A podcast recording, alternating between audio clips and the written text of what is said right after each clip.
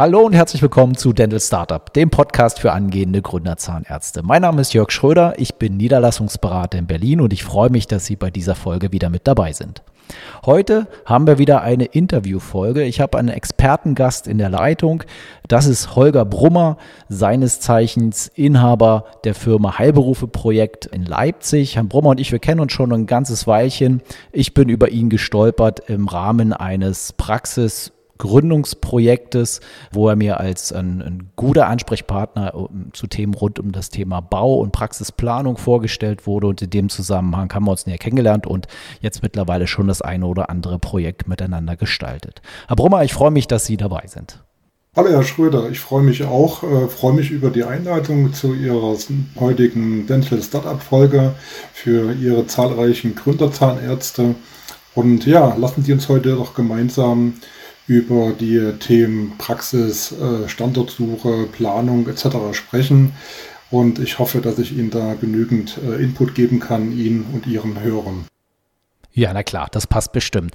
Ähm, was interessiert mich denn heute? Also ähm, für diejenigen, die es noch nicht mitbekommen haben, parallel oder diese Folge wird wahrscheinlich nachlaufen zu einem Online-Seminar zum Gründercurriculum 2021 ausgestrahlt werden, wo Herr Brummer auch live dabei ist und äh, da alle Fragen beantwortet. Ähm, aber ähm, nichtsdestotrotz ist es natürlich ein Riesenthema. Bau und alle, alle baulichen Maßnahmen im Zusammenhang mit der, mit der Praxisübernahme oder Gründung sorgen für mich als Betriebswirt ja immer wieder dafür, oder dafür, dass es äh, unerwartete Verzögerungen gibt oder unerwartete Kosten gibt. Und in dem Zusammenhang war ich so froh, dann einen Ansprechpartner zu haben, der diese Thematik überblickt. Und das ist nun mal nicht das Dentaldepot, sondern eben ein externer Experte. Deswegen wäre vielleicht meine erste Frage, Herr Brummer, einstimmend auf das Ganze, wie, äh, was zeichnet Sie aus? Warum sind Sie überhaupt in diese Materie eingetaucht? Sind Sie Architekt oder haben Sie einen ähnlichen Hintergrund, dass Sie sich dort äh, in dem Bereich bewegen? Und zweiter Teil der Frage, Frage, wie kommen Sie auf das Thema Mediziner, Zahnmediziner? Ja, das ist schon wie, wie so immer, wird man nicht dazu geboren, etwas von per se aus zu sein. Das äh, ging vor circa über 20 Jahren los, wo ich in meinem elterlichen Baubetrieb mit äh, eingestiegen bin und tätig war. Da waren wir aber so 1996 rum in der klassischen Baukrise, gerade in den östlichen Bundesländern, also in den neuen Bundesländern. Und da war eben genau die Suche nach einem neuen Aufgabenspektrum, Aufgabenfeld. Und da war die damalige Grundidee äh, Renovierung von Arztpraxen außerhalb der Öffnungszeiten. Und so habe ich mich dann auch in das Thema range, rangewagt, einfach als Versuch zum Austesten, ob denn äh, Mediziner, Ärzte, Zahnärzte dafür bereit sind, ob das ein Klientel ist und ein Markt ist. Und habe dann relativ schnell festgestellt, ja, der Bedarf an einer, einer ja, ganz klassischen Praxismodernisierung, der ist gegeben. Ja, und da ich ein Freund bin von Spezialisierung und Fokussierung, habe ich mich dann eben über die vielen Jahre immer mehr auf dem äh, medizinischen Markt spezialisiert. Okay, ja, spannend. Also Renovierung von Arztpraxen übers Wochenende. Da, da kann ich ja nur von träumen. Meistens sind die Bauprojekte ja deutlich langwieriger. Und was ich festgestellt habe, Herr Brummer, ist, es ist ja schwer genug, überhaupt eine geeignete Immobilie zu finden. Und wenn man dann mal eine gefunden hat, dann in Verhandlung mit den ja, Zusammenhängen oder mit den ähm, verbundenen Parteien, also sprich mit dem Eigentümervertreter oder dem Vermieter zu besprechen, wo, wo muss denn jetzt Hand angelegt werden äh, und in welchem Ausmaß muss das passieren. Und äh, ja, das ist nicht ganz einfach. Und äh, nun bin ich nicht Bau Fachmann, der Zahnarzt in aller Wahrscheinlichkeit eben auch nicht. Und das ist dann der Moment, wo Sie ins Spiel kommen. Oder wollen Sie für die Zuhörer vielleicht nochmal signalisieren, was genau Sie für Zahnärzte heute machen und wann Sie aufs Tapet kommen, wann Sie ins Spiel geraten? Ja, das war ja gerade kurz der Ausblick, wie alles begonnen hat. Und natürlich ist es ja nicht bei den äh, Praxismodernisierungen geblieben. Es folgten dann halt auch relativ schnell in den ersten zwei, drei Jahren dann auch konkrete Anfragen zu äh, ja, Umbauten bestehender Praxen klassische Praxiserweiterungen im Zuge von äh, einer ganz natürlichen Praxisentwicklung, Praxiswachstum, das auch äh, dann äh, fachrichtungsübergreifend. Und dann äh, mittlerweile ist es so, dass das Thema Praxisrenovierung gar nicht mehr der Fokus ist, sondern äh, wirklich halt die Beratung, die Begleitung von Medizinern, Zahnmedizinerinnen eben bei dem Thema äh, Standortauswahl, Bewertung, eben, wie Sie schon angesprochen haben, erstmal das Strukturieren, das Ordnen erstmal der ganzen ja, Projektteilnehmer, der Befindlichkeiten. Der Idealfall ist ja, dass ich äh, eine geeignete Praxisimmobilie gefunden ist von dem Zahnarzt, der Zahnärztin, dass im Idealfall auch der, der Gebäudeeigentümer, der Vermieter auch großes Interesse hat, eben halt in, in, in langfristigen, solventen Mieter in, in, ins Haus zu bekommen. Und dann sind beide Seiten auch relativ schnell beim Unterzeichnen eines Mietvertrages und äh, wird auch gerne mal gesagt, na, den Rest klären wir alles später oder wir machen hier eine ganz klassische Abgrenzung zwischen dem Standardausbau und den äh, gehobenen Ausbau eben für eine zahnmedizinische Praxis.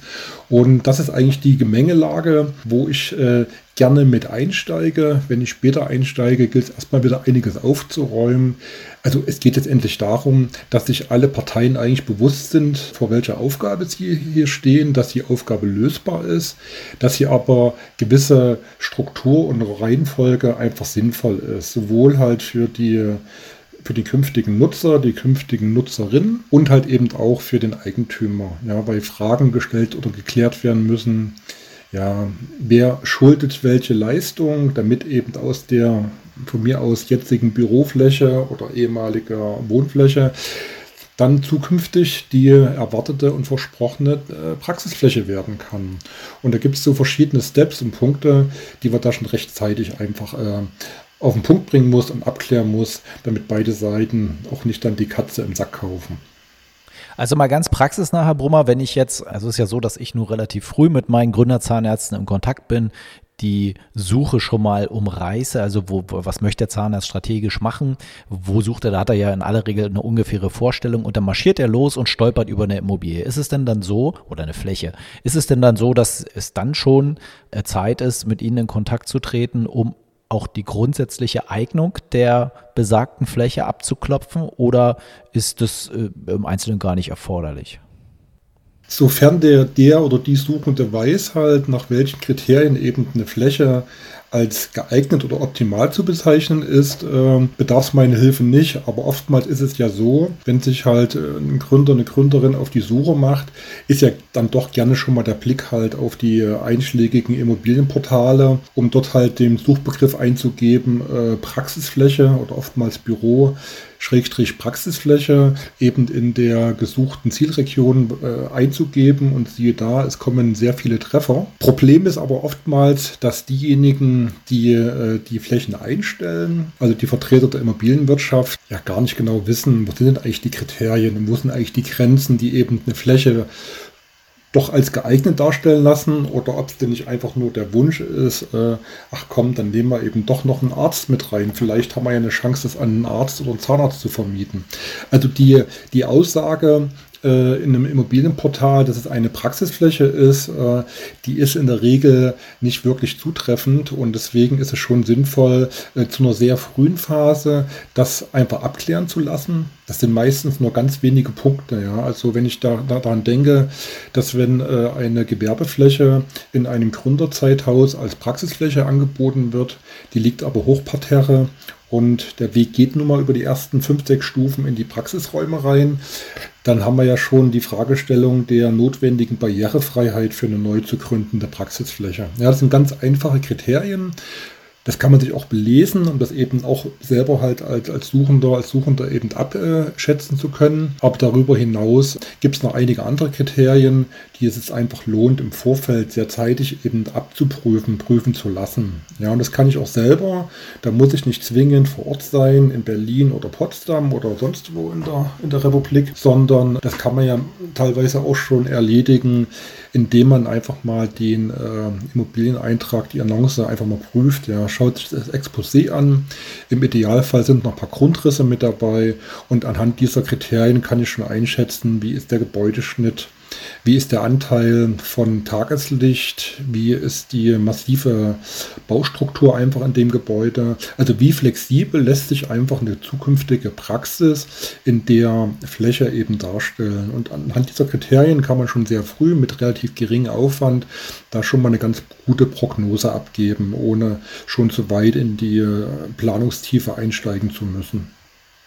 Okay, also sind Sie an der Seite des äh, Zahnarztes und dann ist es gut möglich, dass man dann eben auch mal zwei, drei Projekte hinterfragt und möglicherweise verwirft und dann ist es dann vielleicht Projekt 3, wo man dann etwas tiefer und exakter einsteigen kann. Ist es denn, wollen wir vielleicht mal über die Abgrenzung zum Dentaldepot sprechen, weil das, was Sie umschreiben, das macht ja, das macht ja, oder zumindestens denkt das vielleicht der eine oder andere Zahnarzt, Gründer Zahnarzt, das gehört ja auch zum Leistungsspektrum des Dentaldepots oder etwa nicht?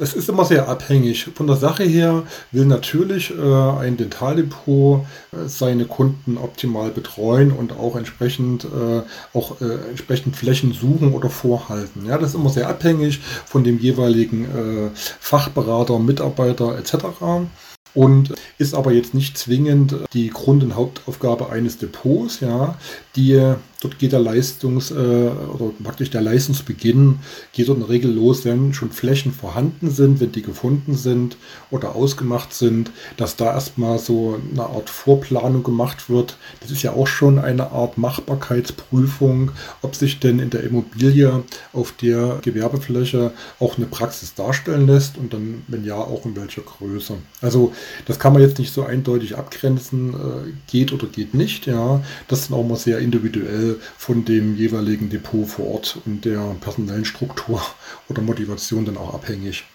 Ja, also ich habe in meiner Erfahrung äh, häufig so den Eindruck gewonnen, Sie haben schon recht, es gibt sehr eifrige ähm, Außendienstler, die dann vielleicht, ist immer die Frage, ich empfehle ja meinen Gründerzahnärzten immer exakt nachzufragen, was ist denn jetzt eigentlich die vertraglich zugesicherte Leistung der jeweiligen Player im, im, im Netzwerk. Und vielleicht wird auch nicht intensiv genug nachgefragt oder auf eine vertragliche Grundlage gedrungen. Und ich glaube, das hat sich in den letzten Jahren auch gebessert. Aber ich kann mich noch an Zeiten erinnern, da war tatsächlich die Erwartungshaltung in Richtung Depot. Ich kriege da quasi eine schlüsselfertige Praxis und das ist eben ein Irrglaube. Alles, was mit Bau, expliziten baulichen Maßnahmen zusammenhängt. Das ist ja nun mal nicht Kernaufgabe des Dentaldepots, sondern dort wird in aller Regel auch nur an Partner verwiesen. Und die planerische Leistung, die wir da abrufen, die geht, ich weiß nicht, in, in welcher Tiefe die abgebildet wird oder ob da auch immer dann die, die baulichen Komponenten mitgespielt werden. Ne? Das, das, das kann ich schwer ab, abschätzen. Ja, also was, was da meine Erfahrungen sind, äh, na, natürlich arbeite ich auch seit vielen Jahren mit den ansässigen äh, Depots auch sehr gut zusammen, weil man sich auch sehr gut sozusagen äh, auch dann die Aufgaben sinnvollerweise teilen kann, weil jeder hat ja seine, seine Kernaufgabe oder Kernkompetenz. Ich verkaufe keine äh, dentalen Einheiten und sonstige Wartungsleistungen etc aber ich verkaufe eben mein Know-how und Wissen äh, rund ums Projektmanagement. Ja, und damit sehe ich halt auch immer das Thema, dass man sich da gegenseitig wunderbar ergänzen kann. Und aber zum Thema, was kann ich als Zahnarzt, Zahnärztin denn erwarten? Das hat sich schon geändert, das ist richtig. Da gab es auch eine gesetzliche Veränderung oder Pflicht dazu, dass eben das Dentaldepot mit dem Kunden, mit der Kundin entsprechenden einen Planungsvertrag äh, eben schließen muss, auf ganz klar definierte Leistungen. Diese Leistungen orientieren sich dann auch letztendlich an der Honorarordnung für Architekten und Ingenieure. Und dort werden eben die ganzen einzelnen Planungsphasen angeboten und abgebildet. Und das macht die Sache aber auch dann ja kompliziert, weil zum einen möchte klar das Depot äh, seinen Kunden komplett betreuen von Anfang bis Ende. Und äh, sobald da eben jetzt noch ein dritter externer reinkommt, ja, ist es irgendwo immer gefühlt ein Störfaktor für das Depot. Und man hat das Gefühl, dass dort eben so ein bisschen die, die, die Hoheit oder der Hoheitsraum vom jeweiligen Depot entsprechend dann halt äh, angegriffen wird oder angekratzt wird. Ja, aber das ist auch so ein Punkt halt, muss halt immer schauen. Weil ich bin der Meinung, man kann sich wunderbar ergänzen, weil ich äh, verkaufe in keinster Weise äh, Einrichtung, äh, also sei es nun Möbel, den Praxistresen oder äh, eine Medizintechnik, also das verkaufe ich alles nicht. Und von daher kann man sich da wunderbar gut ergänzen miteinander. Ja, und ich finde, ich meine, so das ein oder andere Mal durften sie oder mussten sie ja auch schon mal Feuerwehr spielen, wenn es mal nicht rund lief in Projekten, wo noch kein Bauexperte mit im Boot war. Und das habe ich dann gemerkt. Ne? Der Brummer, der spricht Bau, also der kann dann natürlich auch vermitteln zwischen, wenn es mal arg ist, zwischen dem, zwischen dem äh, Eigentümer oder dem Vermieter besser gesagt und dem, dem, dem Zahnarzt, der ja seine Erwartungshaltung hat, äh, was da bauliche Veränderungen am Objekt, an der Klimatisierung oder anderen Punkten eben hergeht oder angeht. Äh, da ist es dann natürlich immer hilfreich, wenn man jemanden hat, der da mit den, mit den umsetzenden Gewerken und aber auch mit den Eigentümern auf Augenhöhe fachlich äh, sprechen kann, um da vielleicht auch ein bisschen das Feld an der Stelle zu ebnen. Und Sie haben es vorhin als Stichwort gebracht, das, das, das kann man, glaube ich, gar nicht wichtig genug einschätzen. Und auch da gab es ja in der Vergangenheit immer wieder mal Überraschungen. Das ist dieses Thema Projektmanagement. Ich, Sie wissen ja, ich habe immer ganz, ganz neidisch auf Ihren Ablaufplan geschaut. Also wenn ich das mal ein oder zusammenfassen dürfte, das, was sicherlich ein toller Mehrwert ist in der Zusammenarbeit mit einer Firma wie der Ihren, ist, dass der Zahnarzt eine, naja, halbwegs exakte Vorstellung davon bekommt, wann welche Schritte zu tun sind. Das ist ähnlich wie das bei mir ist, der ja quasi das Projekt in Summe betreut, aber eben explizit auf den Baubereich weiß man dann halt, welche Lehrzeit man hat, weil beispielsweise der Antrag erstmal irgendwie im Bauamt liegt für die Umnutzung. Äh, und man weiß halt, wie lange es dauert, bis da was durchgetrocknet ist und so weiter und so fort. Ne? Das, das ist, glaube ich, ein Punkt. Vielleicht gehen Sie da nochmal drauf ein, wie man sich das vorstellen kann.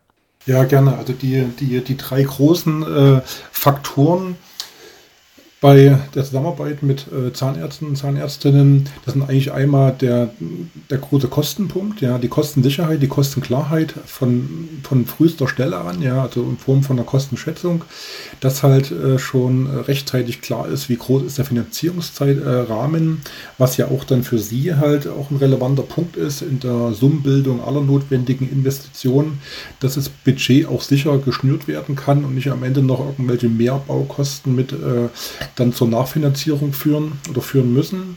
Der zweite, die zweite wichtige Säule ist einmal die ganz klare Zielstellung. Ja, was ist sozusagen Zielstellung des Mediziners? Was ist aber auch Zielstellung und Anforderung rein baurechtlich äh, und, und äh, an Verordnungen und Vorgaben eben halt auch dann an die Immobilie, an die eigentliche Bauaufgabe zur Umsetzung und das alles eben gegossen in einem, in einem zeitlichen Rahmen. Also wenn Kosten, Zielstellung und Zeitrahmen, die bekannt sind, zu einem sehr frühen Zeitpunkt und dann entsprechend fortgeschrieben werden können und sich weiterentwickeln, dann ist allen geholfen. Also nicht nur dem, äh, dem Zahnarzt, sondern auch allen anderen Projektteilnehmern, weil sie genau wissen, okay, wann muss dann die Dentaltechnik geliefert werden, wann ist die Röntgenabnahme bis hin, äh, wann sind welche Abschlagszahlungen fällig für Gewerke oder für den Bauträger. Also das sind alles eben Faktoren und Punkte, die man eben halt in einem, in einem vernünftigen Projekt Bauzeitenplan dann sehr gut darstellen kann.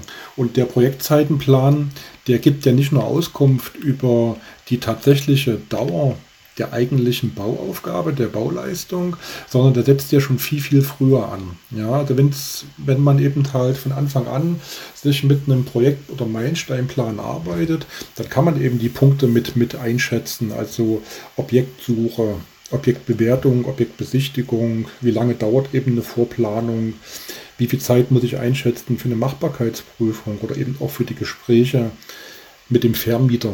Ja, der, der muss ja teilweise auch erstmal für das Projekt gewonnen werden. Ja, wenn er, er weiß nur, ich habe jetzt als Interessenten eine, eine, junge Zahnärztin und er hat schon mal gehört, dass Zahnärzte oder Ärzte generell, die stellen ja alle nur Forderungen, wollen alle nur goldene Türklinken haben. Aber dem ist ja zum Glück nicht so, das kann ich wirklich bestätigen. Es ist einfach nachher die Summe an einfach an notwendigen, äh, ja, an, an, an der Kleinteiligkeit von dem Praxisaufbau, Anzahl der Räume, Anzahl der Funktionsbereiche, Praxisabläufe, die, die, die erfordern es einfach mal, dass eben halt äh, eine Immobilie einfach mal grundlegend äh, umgebaut werden muss oder neu, neu ausgebaut werden muss. Und natürlich ist dann der Aufwand für alle Beteiligten entsprechend größer, der zeitliche, aber auch der finanzielle Aufwand.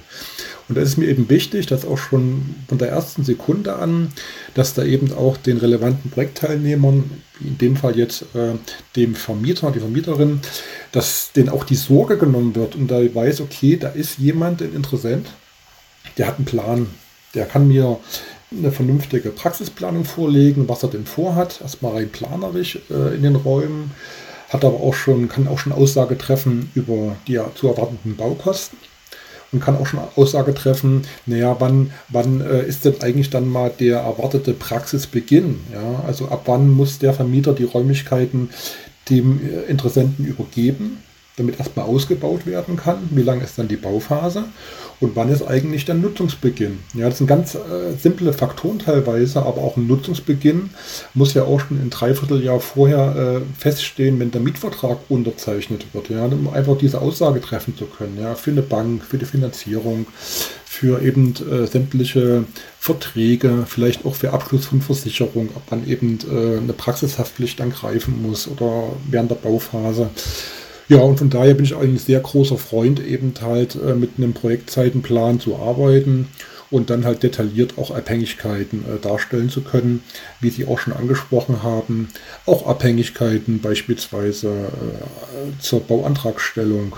Einreichung beim Bauamt, wie lange sind dort die Bearbeitungszeiten, wann wäre denn der früheste äh, Zeitpunkt einer Baugenehmigung und so kommt halt äh, entsprechend halt äh, so ein Projektzeitenplan zustande. Wie schätzen Sie das ein, Brummer? Vielleicht mal Frage gerade aktuell aus der Praxis. Einen Mietvertrag vor und die äh, Kundin, die das Ganze äh, quer gelesen hat, äh, stieß sich an der Bemerkung, dass die Umnutzung, das ist explizit drin vermerkt, dass sich da logisch, was heißt logischerweise, das steht drin, dass sich der Eigentümer oder der Vermieter um die Umnutzung in Richtung Zahnarztpraxis kümmert, auf eigene Kosten. Da steht aber nichts drin für den Fall, dass es nicht klappen sollte. Wie schätzen Sie denn das ein? Ist das eher ein Proforma-Akt, der in 99 Prozent der Fälle eh durchgeht, sondern nur eine zeitliche Komponente hat als Thema? Äh, oder bestehen da durchaus Möglichkeiten, dass es eben vom, vom entsprechenden Amt nicht bewilligt wird, dass so eine Fläche als äh, Zahnarztpraxis genutzt wird? die Genehmigungsfähigkeit oder die Chance, dass es eben genehmigt oder nicht genehmigt wird, ja, die ist generell erstmal gegeben. Ja, das ist also auch dann wert auch, auch eben auch schon eine sehr frühe Fragestellung, wenn wir mal zurückblicken auf die Prüfung von, von Exposés von Immobilien. Ja, auch da kann man eben schon feststellen, okay, bestehen denn hier von seitens der, des Objektes der Immobilie irgendwelche Einschränkungen, die eine Umnutzung gefährden könnten. Das sind dann in der Regel irgendwelche substanziellen Dinge äh, in Richtung Brandschutz, ja, Flucht- und Rettungswege, das sind Themen wie Barrierefreiheit. Das können aber auch statische äh, Themen sein, die dem entgegensprechen. Und äh, ich glaube, wenn das zum Zeitpunkt der Mietvertragsprüfung oder Klärung noch nicht klar ist oder geklärt ist, ja, dann sollte man das erstmal äh, schleunigst nachholen, ja, diese Machbarkeitsprüfung, weil was hat dann eben halt ansonsten als so Mietvertrag für einen Wert, wenn die Immobilie vielleicht gar nicht als solche genutzt werden kann. Und, Aber ist nicht äh, davon aus, Herr Brummer, ist ja nicht davon auszugehen, wenn ich einen professionellen Vermieter habe, der explizit die Zahnarztpraxis bewirbt oder die, in die Verhandlungen einsteigt und sich da die Zeit ans Bein bindet, ist dann nicht davon auszugehen, dass die also in deren Interesse, dass der Mietvertrag zustande kommt. Also dann sollte man auch davon ausgehen, dass zumindest die Basics geregelt sind und dem nicht entgegenstehen, oder? Liege ich da falsch? Ja, das kommt also immer ganz drauf an. Ich tue es immer äh, vergleichen, wie ist eigentlich die, die Kräftelage, also die, das, das, das Kräfteverhältnis zwischen äh, künftigen Nutzer, Mieter und dem Vermieter. Hat jetzt der Vermieter ein größeres Inter Interesse, also größer 51 Prozent, äh, eben den Nutzer, die Nutzerin zu haben, ja, zu gewinnen oder liegt es aufgrund halt von äh, ungeeigneten Immobilien oder schon einer jahrelang äh, Praxisstandortsuche, ist da sag mal, die Not auf Seite eben halt äh, der Zahnärztin größer. Ja, und da kann, kann man eben ab, abspiegeln, okay, äh, wer hat jetzt das größere Interesse, dass eben äh, der Mietvertrag, die Einigung zustande kommt und auch sauber zustande kommt. Und äh, per se muss ich mal dazu sagen, wenn äh, im Mietvertrag steht ja gleich im ersten Paragraphen steht erstmal der Mietzweck oder die Mietsache drin. Ja, die Fläche XY im dritten OG wird vermietet als Zahnarztpraxis oder Praxis für Oralchirurgie. Und alleine damit ist eigentlich schon der Vermieter in der, in der Pflicht oder in der Haftung, wie auch immer, äh, weil er kann ja dem, der, dem, dem Zahnarzt, der Zahnärzte nur eine Fläche als Praxis vermieten, wenn diese dafür überhaupt baurechtlich geeignet ist. Ja, und mhm. daher obliegt eigentlich auch dem Vermieter die Pflicht, die entsprechende, äh, ja, die entsprechende Baugenehmigung, die Umnutzung dann her herbeizuführen. Die Praxis ja, sollte gar aber, nicht so. Hm? Er sollte gar nicht so sehr juristisch, äh, die Frage sollte gar nicht so sehr juristisch sein, äh, mhm. äh, sondern das zielte eher so auf Ihren Erfahrungsschatz ab, ob, ob Sie sagen, das ist eher tatsächlich eine Sache, die sehr wahrscheinlich durchgeht, wenn wir uns an ein paar grundlegende Spielregeln halten. Oder kann das, also das passiert ja immer zu einem Stand, wo die Zahnärzte zum, zusammen mit dem, mit dem Vermieter schon durch die Fläche gegangen sind und ja sehen. Also heutzutage ist ja so ziemlich jeder, äh, ist ja eben bekannt, dass das Thema Barrierefreiheit, wenn ich jetzt von der Erdgeschosspraxis mhm. mal ausgehe, äh, gegeben sein muss und dass, ähm, dass, äh, dass Notausgangssituation geklärt sein muss. Das ist ja jetzt nicht so wahnsinnig neu. Aber würden, würden, würden Sie dann sagen, dann ist es tatsächlich wahrscheinlich eher eine Frage von, von äh, Zulassungszeiten, als dass äh, einem da unnötigerweise äh, Knüppel vor die Beine geworfen werden? Also von der Sache her ist es ist eine, eine, Umnutzung, wenn eben kein elementarer Punkt wie Brandschutz, Rettungswege oder Statik dem da entgegensteht, eigentlich, eigentlich eine rein formale Sache. Ja, aber deswegen ist es halt äh, wirklich sinnvoll, im Vorfeld dort schon äh, Zeit zu investieren und vielleicht auch schon Kosten, also nicht vielleicht, sondern auch schon Kosten, indem man da eben halt schon mal mit, äh, mit seinem Depot durchgegangen ist, mit, mit mir das hat prüfen lassen oder eben durch einen dritten Sachverständigen, der genau im Hinblick auf diese baurechtliche Fragestellung, äh, die ist halt immer sehr, also extrem gebäudeabhängig. Ja, da gibt es Gebäudeklassen, Gebäudeklasse 1 bis Gebäudeklasse 5 und je nachdem unterscheidet sich das schon baurechtlich enorm, ja, obwohl die Fläche per se genauso ausschaut wie in einem, in einem okay. benachbarten Haus. Aber alleine schon der, der Sprung von Gebäudeklasse 4 zu Gebäudeklasse 5 oder zu einem Sonderbau kann dann einmal ganz andere Forderungen aufmachen, die es im Nachbargebäude gar nicht gibt, aufgrund einer anderen Gebäudeklasse. Also sind schon, ist schon im Detail. Ja. Wenn aber die grundlegenden Punkte geklärt sind und, äh, und ich kenne es auch so aus der Praxis, dass gerne im Mietvertrag äh, genau diese mühsamen Aufgaben wie Bauantragstellung und sonstige Genehmigung wird dann gerne auch immer sehr pauschal gehalten, pauschal äh, alle Genehmigungen muss der äh, Mieter einholen, äh, dann so entsprechend ver verwurzelt sind. Umso wichtiger ist es eben, dass dann auf der Mieterseite genau die Punkte im Vorfeld zumindest schon mal angerissen sind, um zu wissen, wo könnte denn jetzt ein erhöhter Aufwand liegen oder sogar halt auch ein höheres Risiko liegen. Okay. Ja, spannend. Herr Brummer, wir haben immer wieder, das zeichnet sich oder in den letzten, naja, so gefühlt drei, vier Jahren ab, äh, diesen Trend, ich weiß nicht, ob Sie das äh, dem beipflichten können, dass die Baukosten spürbar explodieren. Also äh, also ich muss dazu sagen, das sind dann häufig Fälle, wo äh, so Leute wie Sie nicht eingeschaltet sind, aber ich habe nicht wenig Fälle, wo eigentlich geplante, auf Kostenvoranschlägen der Gewerke fußende Projekte dann doch mal in der Nachschau deutlich teurer werden. Äh, ist das, ist das Masche, was die Baufirmen mit dem Wissen, dass sie ja sowieso ein rares Gut sind, ähm, vom Zaun brechen? Oder ist das einfach schlecht vorbereitet und die Kostenschätzung eben nur laxe Schätzungen? Woran würden Sie das festmachen?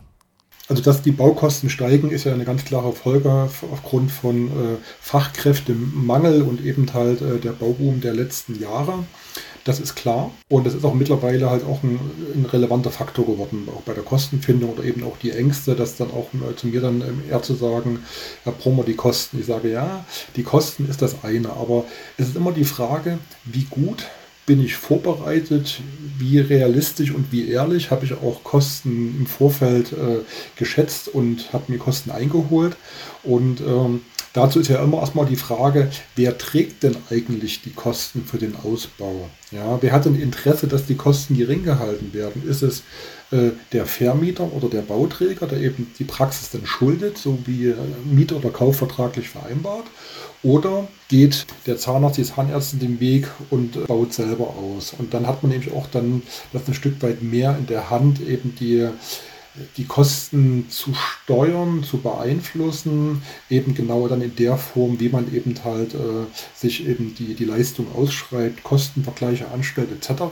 Aber auch das ist einfach auch eine Frage der Zeit. Ja? Also immer die Frage, äh, je weniger Zeit, je größer der Zeitdruck und die Not, ja, umso höher werden auch die Baukosten sein, weil man dann irgendwie gezwungen ist, jetzt den nächstbesten Trockenbauer nehmen zu müssen, egal um welchen Preis. Ja, wenn es aber mit mehr Vorlauf vorbereitet ist, hat man dann auch die Möglichkeit, auch mal Preise zu vergleichen. Ja, und dann auch äh, jetzt nicht bei jedem Gewerk äh, den Maximalbetrag dann äh, bezahlen zu müssen, sondern es wird immer ein Gewerk geben, wo es gerade eine Engstelle gibt. Das sind momentan gerne mal die Installationsgewerke, Sanitär, also gerade bei der hohen Anzahl von dentalen Installationen, Druckluft, Wasser, Absaugen etc oder eben äh, das Institutionsgewerk Elektro. Ja, das sind die Gewerke, die gerade wirklich rar sind. Aber auch da ist mit einer guten Vorbereitung, kann man da auch schon mal kostenmäßig, keine Ahnung, äh, bis zu 100 Prozent, würde ich mal fast sagen, gibt es da Kostenunterschiede. Ja, aber das ist nochmal ein guter Punkt. Dieses, also Sie kümmern sich auch um die Ausschreibung, was die einzelnen Gewerke angeht.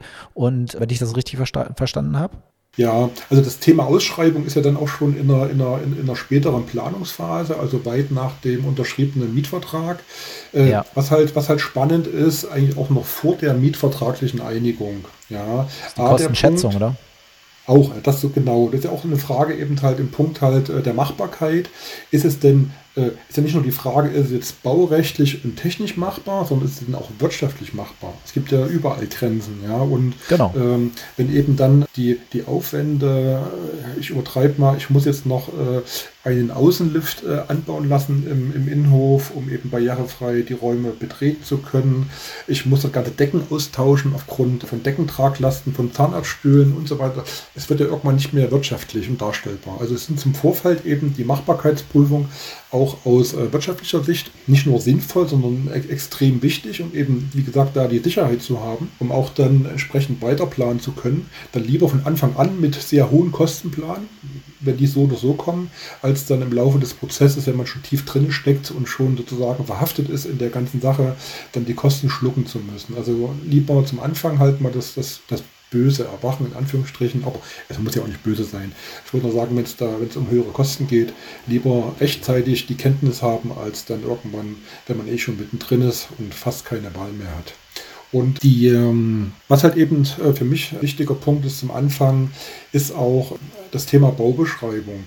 Weil gerade wenn äh, der Vermieter sagt, okay, ich schulde jetzt laut Mietvertrag den Um- und Ausbau, dann sollte eben schon ganz klar definiert werden im Vorfeld, was ist denn notwendig für einen Ausbau der Fläche.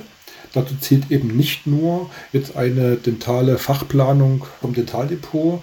Die sehen immer sehr hochkomplex aus, ja, mit allen Installationsmedien, Datendose, Anschlüsse, Druckluft und so weiter und so fort. Da kann man auch schon sehr viel entnehmen, aber in letzter Konsequenz muss es dazu noch eine sehr detaillierte Baubeschreibung geben, wo eben auch auf Anforderungen, Normen, ich sag mal, das ganz großes Thema Schallschutz ja, mit eingegangen wird. In welcher Qualität haben äh, Bauteile, sind die zu errichten, nicht nur von ihrer Oberfläche und Farbgebung. Ganz konkret können dort alle alle Punkte oder müssen alle Punkte eben beschrieben sein, damit auch ganz klar ist, was der Vermieter nachher schuldet. Weil alles, was, was vor der Unterschrift im Mietvertrag nicht klar definiert ist, ja, sind dann nach dem Mietver oder nach Unterschrift des Mietvertrags sind es in der Regel dann alles dann Mehrkosten, weil es wurde ja im Vorfeld nicht so vereinbart und so nicht besprochen. Also ist es immer ratsam, alles im Vorfeld zu besprechen, abzustimmen, zu bemustern und zu klären, bevor es dann äh, entsprechend dann äh, die Baubeschreibung ein Bestandteil des Praxismietvertrags wird. Ja, macht Sinn. Ja, das ist, das ist äh, vielschichtig auf jeden Fall. Haben mhm. wir denn, ähm, weil auch diese Überlegung, ne? wir gehen in die leere Fläche, da muss noch ausgebaut werden. Jetzt sagt der Vermieter, Mietzins so und so, steht im Exposé, 20 Euro den Quadratmeter, wie auch immer. Und dann muss man ja davon ausgehen, oder dann wäre für mich jetzt nochmal die Frage, vielleicht können Sie das umreißen, wenn der ja eigentlich dafür eine Bürostandard schuldet, sage ich jetzt mal. Man vermietet ja keine, keine Rohbaufläche. Und auf der anderen Seite kommen ja dann noch die Anpassungen, die baulichen Anpassungen äh, für die entsprechende Nutzung als Zahnarztpraxis obendrauf, die ja dann der Vermieter zu tragen hat. Haben Sie da so aus Ihrer Erfahrung eine Aufteilung nach den aktuellen Marktwerten und Kosten, wenn man sagen kann, okay, ich weiß nicht, ich weiß, es ist frech die Frage, aber kriegt man da so eine Quadratmeterpauschale, mit der man vielleicht arbeiten kann, dass so und so viel erforderlich ist, um einen Rohbau in den Bürostandard umzubauen und dann nochmal so und so viel, um da sinnvollerweise dann eine Mittelklasse Zahnarztpraxenausstattung baulicher mhm. Natur zu haben? Geht, geht das? Naja, das, das, das geht schon, wobei ich jetzt nicht selber jetzt nicht, nicht firm bin, wie aktuell die Quadratmeterpreise liegen bei einem Büroumbau. Also vor 15 Jahren hätte ich gesagt, Büroumbau 300 Euro den Quadratmeter. Ich nehme an, dass jetzt mittlerweile für oder mal in Standard-Büroumbau irgendwas um die 400 bis 500 Euro pro Quadratmeter zu Buche schlagen. Und jetzt eben genau die Frage, und wie viel kostet denn jetzt eine Zahnarztpraxis mehr? Und äh, ich würde mal einsteigen, rein weg für die Baukosten. Also alles, was die Baukonstruktion ist, Bodenwände, Decken und eben was die, die technische Ausstattung ist, also Sanitär, Elektro bis hin zum Datennetzwerk. Da würde ich mal vorsichtig einsteigen, irgendwo in dem Bereich 900 Euro auf den Quadratmeter netto bis 1200 Euro. So in dieser Range. Klar, je nach Gebäudestruktur, je nach Aufgabenstellung muss beispielsweise eine Büroetage erstmal komplett entkernt werden, können da schon mal 10.000, 15.000 Euro anfallen, die zum Beispiel nicht anfallen würden bei einer klassischen Rohbau Fläche, die noch nicht ausgebaut ist. Ja, das sind dann nochmal so ein paar individuelle Dinge, die dann noch mit einspielen, aber unterm Strich würde ich sagen, reine Baukosten äh, zwischen 900 und 1200 Euro auf den Quadratmeter. Damit kann man schon mal ganz gut äh, so ein Projekt erstmal einschätzen, ja, was da an, an Baukosten auf einen drauf zukommt. Darf aber nicht vergessen, dass ungefähr nochmal 20 Prozent zu den Baukosten sind dann die sogenannten Baunebenkosten, wo eben dann ein Statiker mit drinne Platz findet mit seinem Honorar oder eben äh, im Brandschutzgutachten, die Baugenehmigung und die klassischen äh, Architektenleistungen für eben äh, die ganzen Leistungsphasen. Ja, Herr Romer, jetzt sind wir hier mit, werfen wir ja ganz wild mit Pauschalen um uns äh, und Sie haben gerade schon mal 20 Prozent gesagt, jetzt sind wir wieder bei 19 Prozent Umsatzsteuer angekommen. Gelten die Pauschalen brutto oder netto? Bau denkt immer, denkt immer äh, ohne Umsatzsteuer, richtig? Genau, Bau denkt immer ohne um Umsatzsteuer und für äh, ihre Kunden ist es ja, für ihre Zielgruppe ist es ja immer alles brutto. Ja, also alle Werte zuzüglich der aktuellen geltenden Mehrwertsteuer zurzeit 19 Prozent.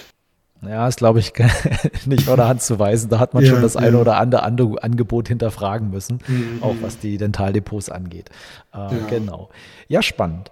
Haben wir, Herr Brummer, noch weitere Punkte, die wir, wenn wir hier schon mal äh, gut im Austausch sind, äh, die Sie vielleicht unseren Zuhörern noch weitergeben wollen, wenn das Thema Bauplanung angeht? Oder vielleicht mache ich noch mal einen kurzen Überflug, eine Zusammenfassung. Wir haben darüber gesprochen, dass man frühzeitig sich dem baulichen Thema widmen sollte, was das Thema Zeitplanung angeht, Machbarkeit.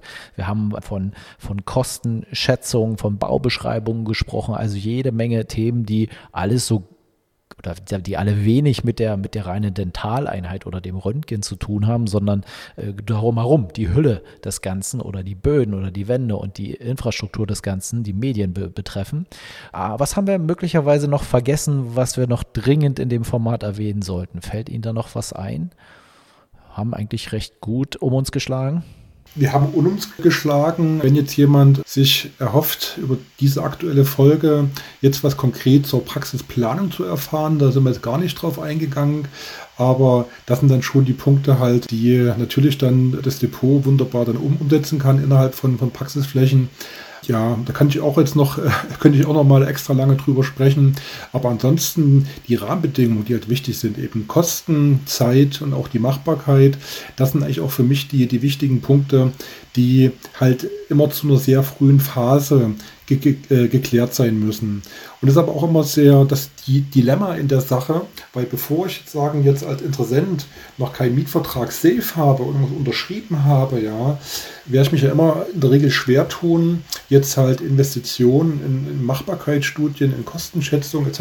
zu äh, versenken, wo noch gar nicht klar ist, ob denn eigentlich das Projekt wirklich halt zur Umsetzung kommt. Aber genau das ist ein ganz, ganz wichtiger Punkt. Ja, also das Geld, was man eben zum Anfang eben nicht investiert in eben eine vernünftige Kostenschätzung, eine Machbarkeitsprüfung etc., das holt einen später garantiert ein. Also an irgendeiner das Stelle, ja, weil Dinge einfach im Vorfeld noch nicht geklärt und beantwortet sind und am Ende zahlt es dann in der Regel dann doch der Nutzer irgendwo drauf. Ja, und, das ist ja, und, in, und, und in aller Regel auch doppelt und dreifach. Also das kann ich, ja, glaube ich, ja. äh, entsprechend unterschreiben. Das ist äh, meistens äh, oder häufig gar nicht so sehr in, die bare Münze, sondern einfach auch Zeitverzug, der sich ergibt, der so nicht im Blick war. Und, äh, oder, mhm. und dann hat der natürlich einfach auch Lebenshaltungskosten, die da parallel weiterlaufen, wenn durch ja. eine laxe Planung man einfach später anfangen kann, als man das, als man das wollte.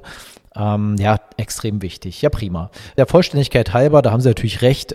Sie können natürlich auch Praxisplanung abliefern, also äh, theoretisch auch das Komplettdesign der Praxis. Das, so wie ich weiß, gehört ja auch zu Ihren Leistungsbereichen, aber da muss man dann schauen, mit wem man und wie man da die unterschiedlichen Partner im Gründungsprojekt äh, formiert und sich dann ja. erwählt. Ja, und in dieser Folge haben wir einen potenziellen Partner kennengelernt. Herr Brummer, ich danke Ihnen äh, total für die, für die Einblicke und für die, für die Ausführungen rund um das Thema Bau und Baukosten und Projektablauf, was das Bauliche angeht. Ich glaube, das hat, das war sehr, sehr wertvoll für die Interessenten, ähm, denn ja, es ist für mich war es oder war es bislang immer irgendwie ein, ein Stück weit eine, eine Blackbox, die man, weil man ja nur kein, kein Bauexperte ist, äh, nur sehr bedingt einwerten konnte. Und wenn man jetzt weiß, es gibt da wen, der kann das, den kann man fragen, den kann man einbinden und dann hat man diese Sorge schon mal weg von der Liste. Das ist, glaube ich, sehr, sehr wichtig. Schön. Dann würde ich sagen, Herr Brummer, ich wünsche Ihnen äh, einen schönen Feierabend und ende damit in dieser Folge. Dankeschön. Beste Grüße aus Leipzig zu Ihnen nach Berlin. Liebe Zuhörer, äh, danke, dass Sie dabei waren und ich freue mich auf die äh, nächste Folge. Da kann ich vielleicht schon mal ein bisschen klappern. Wir werden das Thema Landpraxis spielen. Ich habe äh, hier eine Zahnarztin, die den Weg in die eigene Praxis im Brandenburgischen auserkoren hat. Die wird dann uns Einblicke darüber geben, welchen Reiz auch diese, diese Schrittfolge haben kann. Aber dazu mehr in einer der nächsten Folgen im Dental Startup Podcast. Bis dahin.